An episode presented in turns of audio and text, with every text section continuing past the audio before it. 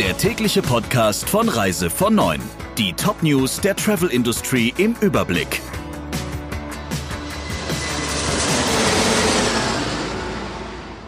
Mit Ursula Lampe, schönen guten Morgen. Entwarnung für die Passagiere an Bord der MSC Oprah.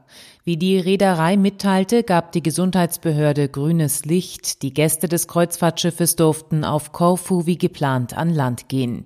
Dies war zunächst unklar, weil ein Gast der vorangegangenen Kreuzfahrt positiv auf das Coronavirus getestet wurde.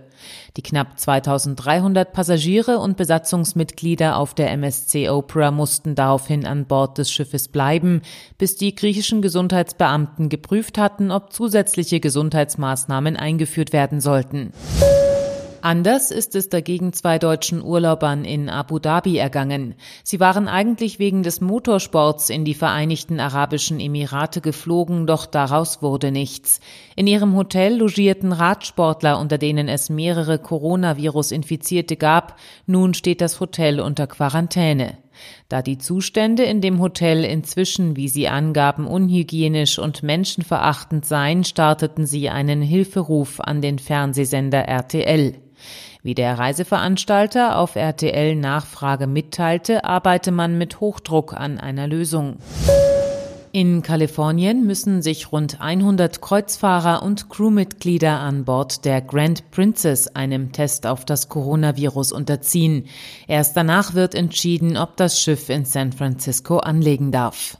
Anlass für die Tests war unter anderem der Tod eines 71-jährigen Kaliforniers.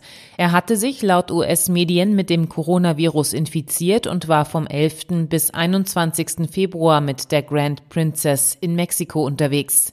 Unter den jetzigen Passagieren hat die Behörde 62 Personen ausgemacht, die während derselben Zeit an Bord waren. Sie, Crewmitglieder, die mit dem Mann Kontakt hatten, sowie Kranke mit Influenza-Symptomen werden derzeit getestet. Erst wenn die Ergebnisse vorliegen, soll entschieden werden, ob das Schiff San Francisco anlaufen darf. Nach der Absage der internationalen Tourismusbörse zahlt die ITB nun Eintrittsgelder und Standmieten zurück. Auch der AUMA-Beitrag werde erstattet, teilte die Messe Berlin mit. Damit erhalten Aussteller und Besucher zumindest die direkt an die Messe Berlin entrichteten Vorauszahlungen zurück. Anders sieht es im Hinblick auf weitere Kosten für die Aussteller aus, darunter Stornogebühren für Catering, Hostessen und gebuchte Event-Locations. Dies könnte womöglich noch ein rechtliches Nachspiel haben, so ein betroffener Aussteller. Schließlich sei die Messe ihrem Leistungsversprechen nicht gerecht geworden. Jedes vierte Unternehmen verbietet inzwischen Geschäftsreisen. Das ist das Ergebnis der aktuellen Mitgliederumfrage des Verbands Deutsches Reisemanagement VDR. Deutlich mehr, nämlich 85 Prozent der Unternehmen erlauben keine Geschäftsreisen mehr nach China. Knapp 60 Prozent haben für Italien ein Reiseverbot verhängt.